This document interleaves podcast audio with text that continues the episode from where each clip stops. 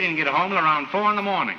I was up to four in the morning. It's four o'clock in the morning. It's four o'clock in the morning. Oh, not at four o'clock in the morning. Like at 4 a.m.? What time is it? Four o'clock. It's 4 a.m. It's like four, four o'clock in the morning. 4 o'clock in the morning. Four a.m. Four o'clock. 4 o'clock in the morning. Four in the morning. It's four a.m. We're supposed to be back here at four o'clock. Four o'clock in the morning. Four in the morning. It's four in the morning. Well, it's four in the morning. Four in the morning.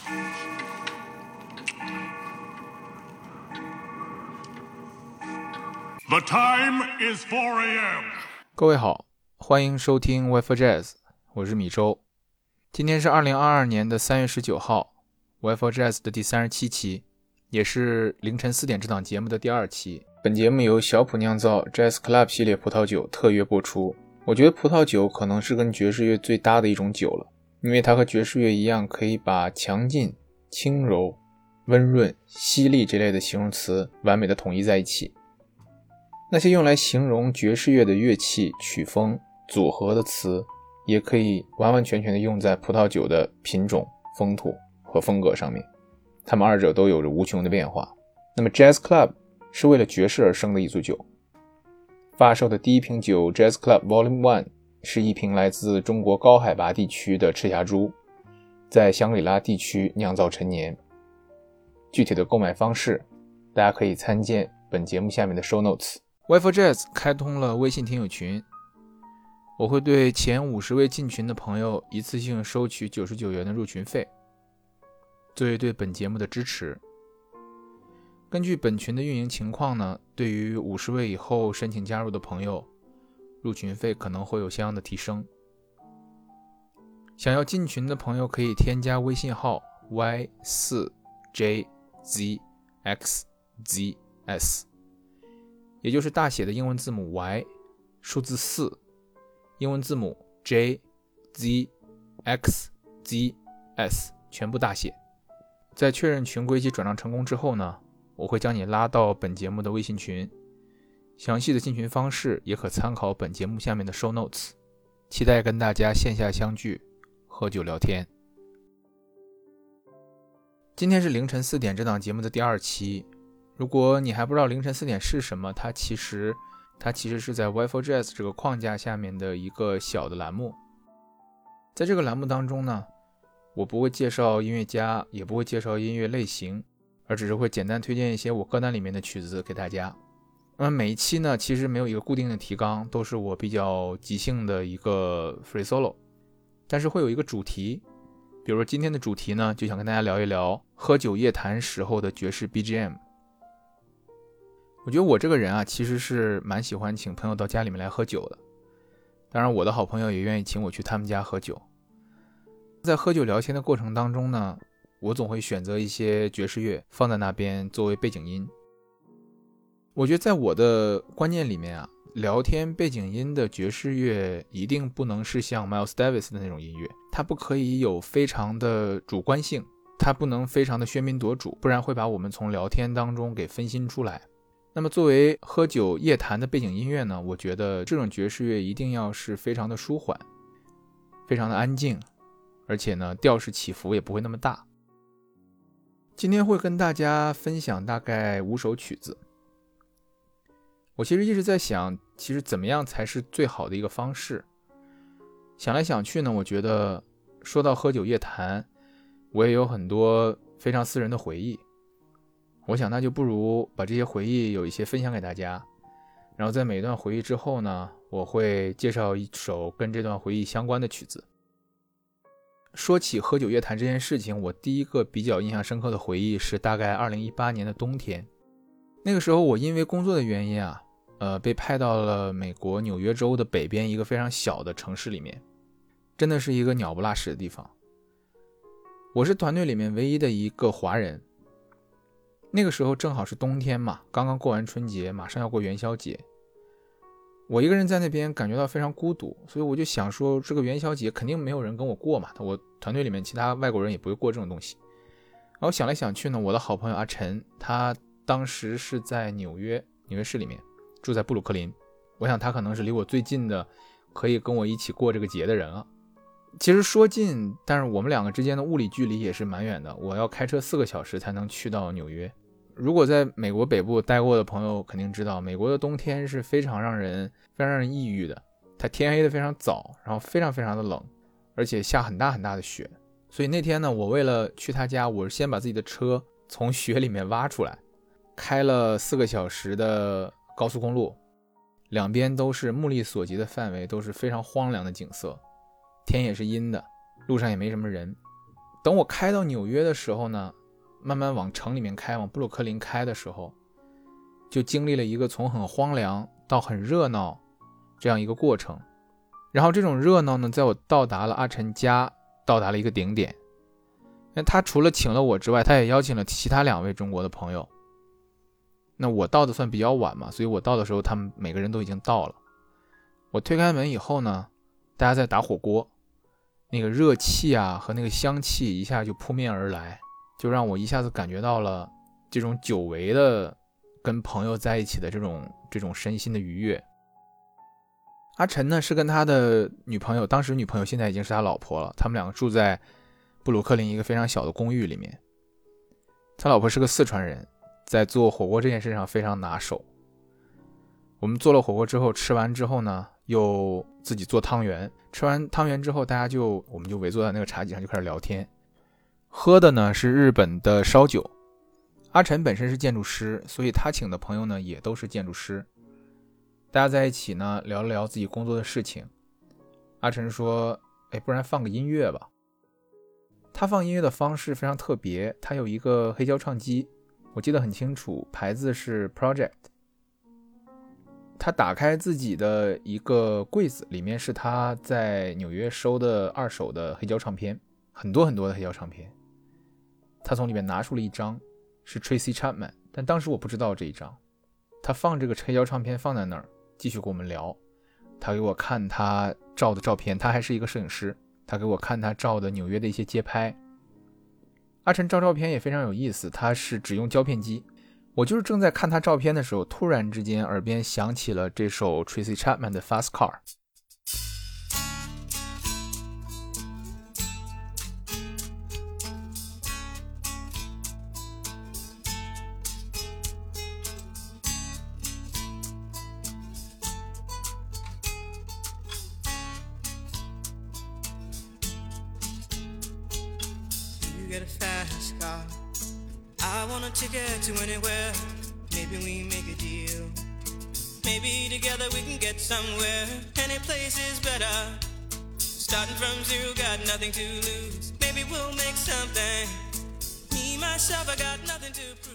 这首歌呢，它是一个非常好的夜谈的背景音乐，但它又跟我之前说的作为背景音乐的爵士乐不太一样，因为它并不安静。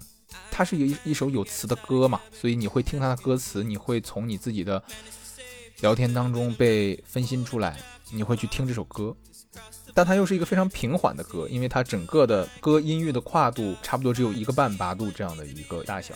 这首歌的好处呢，是在于一跳出来之后，大家会停下自己的聊天，都会去听这首歌，它又会为大家接下来的聊天提供一个新的话题。大家听了 Tracy Chapman 之后，就开始聊起这个人。就开始聊说他呃得了多少次格莱美，所以就是会聊很多关于 Tracy Chapman 的事情，然后会去听，哎，他这首歌我可不可以再听一下，怎么怎么样？大家就会觉得是一个，我觉得是把这个气氛再往前推一步的一个方式了。这首歌呢，我在 YouTube 上面看到，呃，一些人给的反馈还是蛮感人的。因为这首歌的歌词，大家如果有机会也可以去看一下。他写的呢是，应该是一个黑人女子在生活无望的情况下，决定就是放弃自己过去的生活，出去闯一番天地，是这样一个大概的一个意思。我刚刚说的 YouTube 下面很多人呢会在下面留言说，我第一次听到这首歌是我十六岁的时候在监狱里面，这首歌让我决定重新做人。然后还有人会说，我小的时候是被家暴。会校园暴力，但是呢，因为听了 Tracy Chapman 这首歌，让我感觉整个人都非常的有劲儿。嗯，会继续我的生活。那天晚上跟阿晨和他的朋友们聊完天儿，回去的路上，我其实一直放的就是 Tracy Chapman。那场夜谈具体其实聊了什么，我已经不是特别记得了，但是只是给我的感觉特别好。也许是因为我当时在一个小团队里面，周围全都是外国人，而且全都是来自不同文化的外国人。呃，同时呢，在一个非常小的一个项目里面，可能封闭了很久，所以很久没有这种跟朋友一起畅谈、一起深夜喝酒聊天的这种感觉了。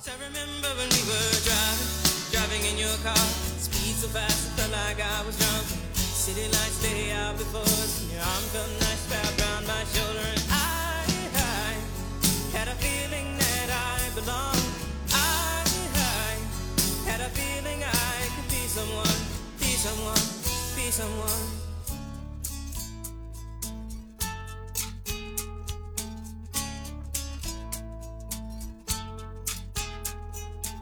You got a fast car. I got a job that pays all our bills. Instead of drinking late at the bar, see more your friends than you do your kids. I'd always hope for better. Thought maybe together you and me find it. I got no plans, I ain't going nowhere. Take your fast car and keep on driving.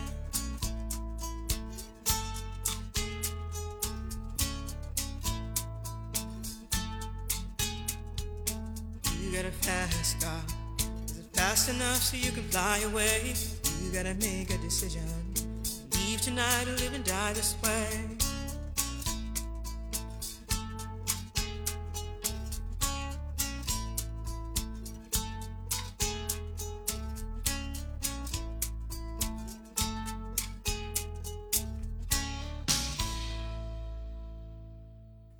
第二段想要分享给大家经历呢，是我跟我的大学的英文老师，他叫 Mike，我习惯于给他叫老麦。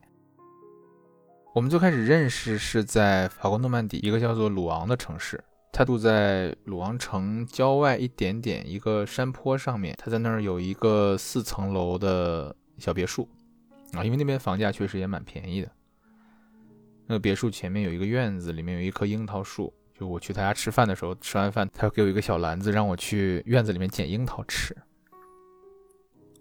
呃，老麦呢，他对中国其实蛮感兴趣的，他经常跟我聊一些中国的事情，我们两个最后成了很好的朋友，也是一段忘年交。我记得他第一次请我去他家的时候，我们当时聊了很多自己的一些背景啊，一些成长的经历啊，包括像老麦，他其实是一个人独居。他跟我讲他跟他前妻相遇的过程，结婚，然后生孩子，到现在离婚的整个一个过程。听他在讲这些的时候呢，我慢慢的感受到，其实欧美和我们中国之间啊，在很多观念上面，他们可能比我们快了一代人。我跟老麦聊天的过程当中，我发现他对于感情啊，对于婚姻，对于子女的一些看法。我觉得跟我这一代的人的观念是很像的，但完全是要比，呃，我父母那一代的人的观念是要超前的嘛。所以在跟老麦聊天的时候呢，我也会经常去反思，因为我很很愿意听他的一些观点，觉得他这一代人在欧美经历的事情，就是我这一代人在中国马上要经历的事情。后来呢，老麦从鲁昂搬去了巴黎，在十三区外面一点点。买了一个七十平米不到的一个公寓，也就是他把他四层楼浓缩到了他的七十平米的公寓里面去。等他把一切都做妥当了之后，他邀请我去他在巴黎的公寓。嗯，我去了之后呢，非常震惊，就是因为在他四层楼的那别墅的时候，我觉得很宽敞嘛，每一层都空间很大。但是去了巴黎那个公寓以后，我就发现里面铺天盖地的满墙满地都是书，就我之前没有发现他有这么多书。但是我发现后来到了巴黎之后，他基本上被书包围的。然后我就去很很感兴趣，我去看了他那些书，我发现他里面很多画册，比如艺术家的呀，包括一些景，因他他去很多地方旅游嘛，回来之后呢，有一些景点的地方，他会去在那个博物馆结束的时候会买一本关于这个景点的画册，把这个画册带回家。同时呢，他又有很多那种非常老的呃历史感非常强的书籍，比如他有某一版莎士比亚的。呃很早的那种原版的书，它有一本一八几几年的法国诗人拉辛的一部诗集，一个小的本子我都见过。就总之给我的感觉就是非常，就是想说，如果真的自己有家的话，也要弄成这样，就是书，没有什么其他的呃这种装饰。然后那一天呢，我去巴黎呢。就晚上就住在他家嘛，因为他虽然是六十六十多平米，但是他还是有两房，有一个客房是可以可以给朋友们过来住的。我住在他家，他也因为刚刚搬家，也挺高兴的，能有朋友去拜访他，他就去他的地下室，就是他们那种公寓楼，跟我们国内其实也蛮像，有些就是，呃，地下一层有有那种每一个小隔间会给楼上的每一家人有这么一个小的储藏室，他要去那地下室取了一瓶红酒。那个酒当时我还记得很清楚，是黄皮诺。大家如果对葡萄酒有了解的话，葡萄酒有有黑皮诺，对吧？有灰皮诺。但是他当时是取了一瓶那个酒是黄皮诺，非常的少见。我们两个就开了这瓶酒，就着这瓶酒就一直在一直在聊天。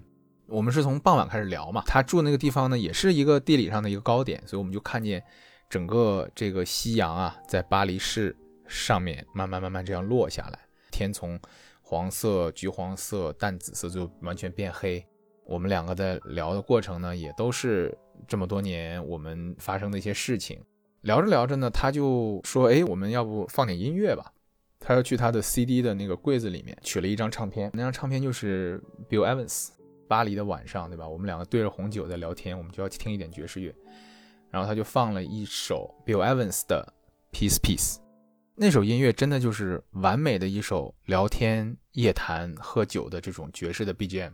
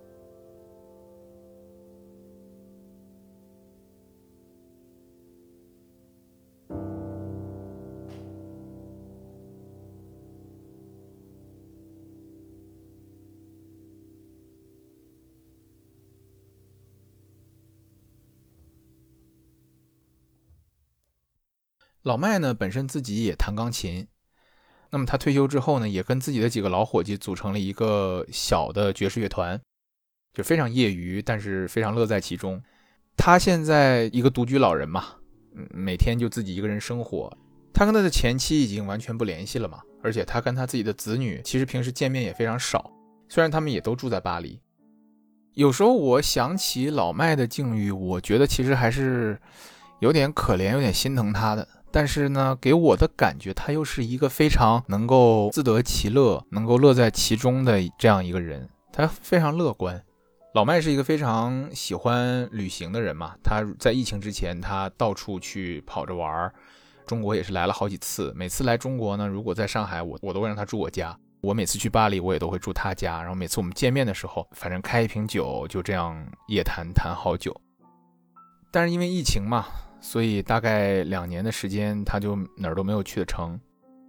我也最近也在筹备婚礼嘛，我是想邀请老麦来中国的，但是他在微信里面就说来说去，其实还是蛮绝望的，就说：“哎，我也不知道，在我还能动的后面这几年里面，还能不能再去中国一次。”就这样。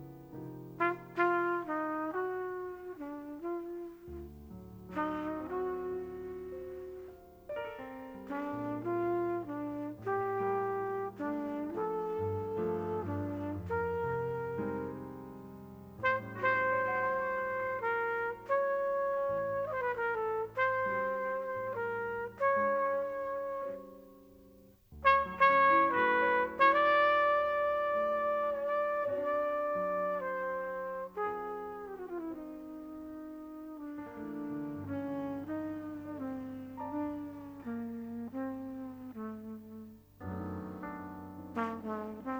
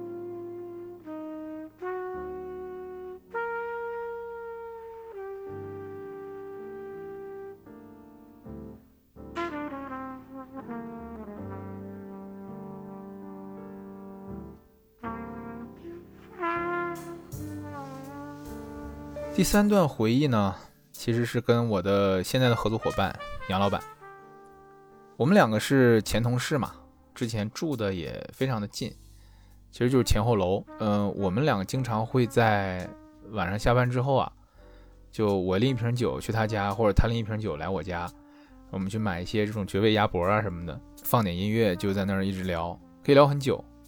之前是同事的时候呢，我们就会说一些公司的事情；不是同事以后呢，就彼此分别聊聊自己的工作的现状啊，然后也会去聊一些当时的一些感情啊，嗯，会说给这个对方出一些主意什么的，那都是馊主意了。杨老板呢也是爵士迷，他最喜欢的爵士音乐家呢是 Chad Baker，所以每次去他家呢，他都会给我放 Chad Baker。而他最喜欢的一首呢，是 Chet Baker 的《Portrait in Black and White》。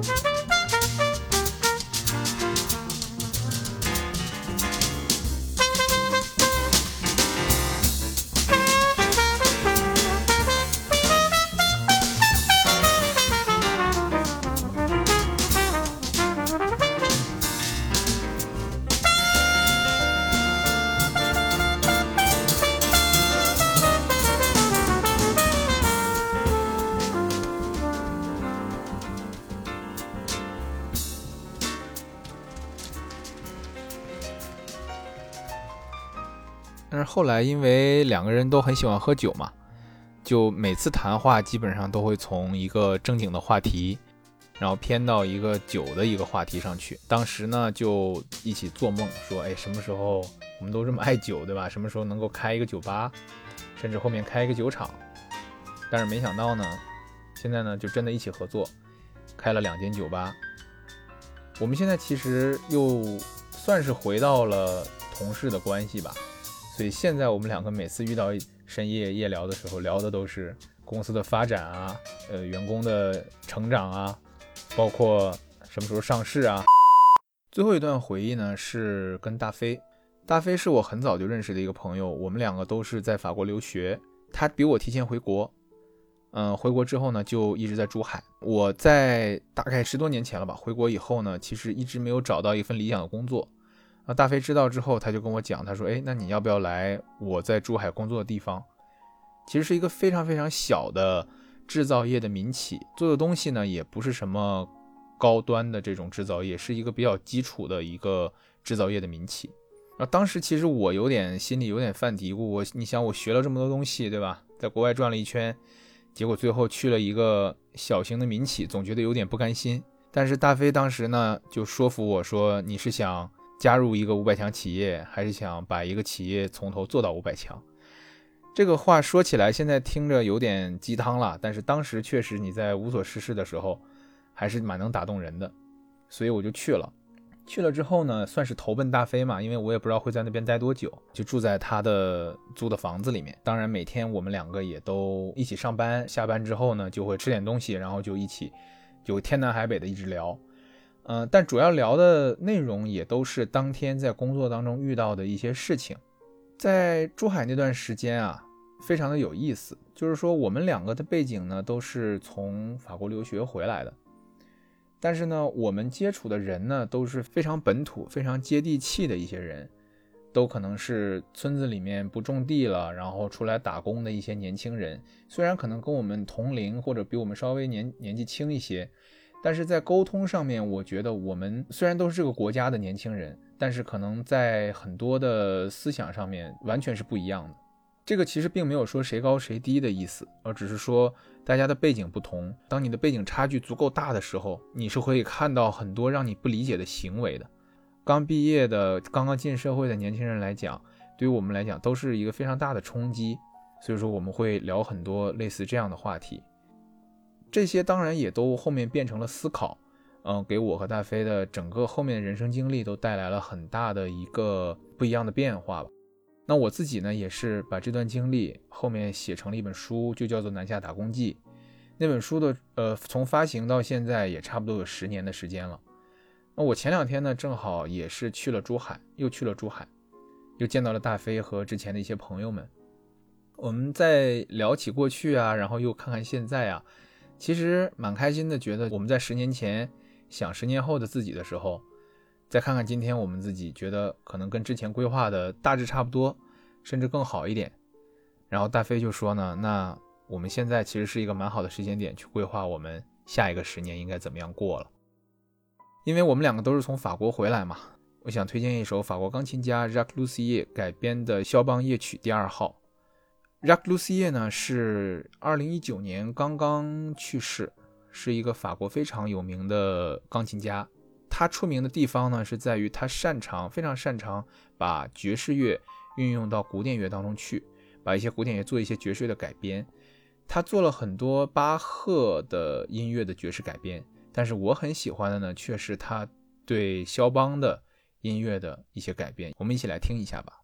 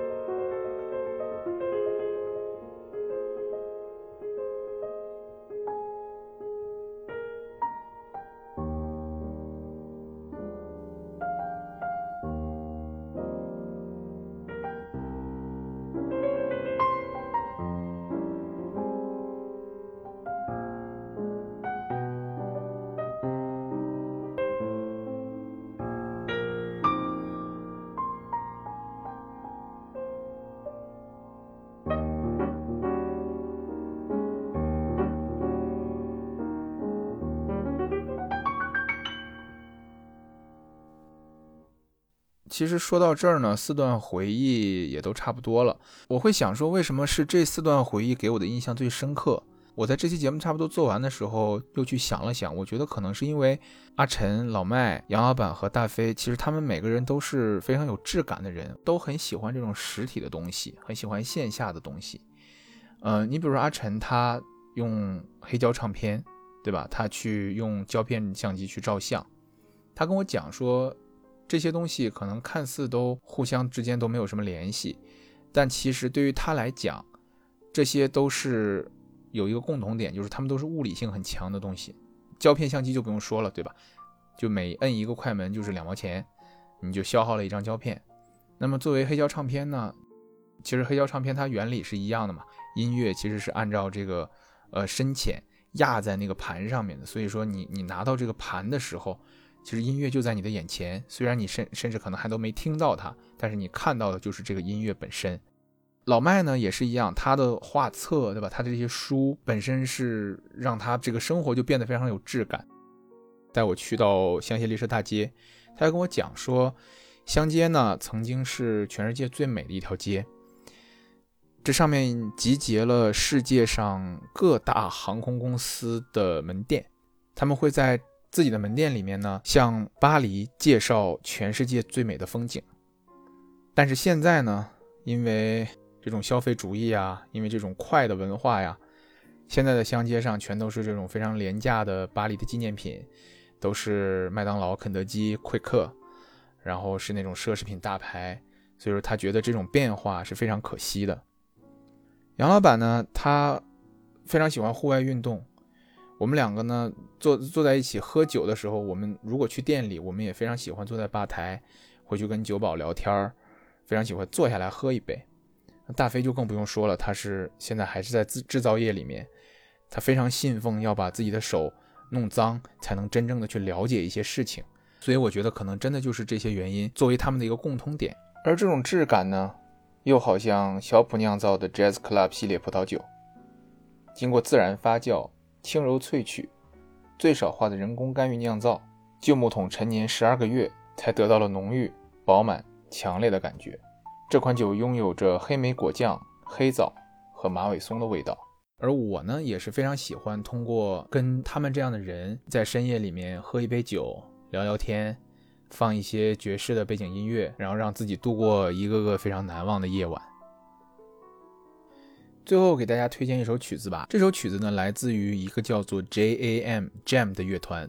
这个爵士乐团是来自于日本，他们是本身属于一个叫做 Soul and Pimp Session 的一个大的六人乐团里面的一个分支。是这个大乐团里面钢琴手、double bass 手和鼓手三个人拉出来单独组的一个小乐团，就叫做 J.A.M. 他们在二零一七年发行一张专辑叫 Silent Note，里面的第一首曲子 Manchester。推荐给大家，非常适合深夜喝酒夜谈，作为你的爵士背景音乐。祝大家晚安。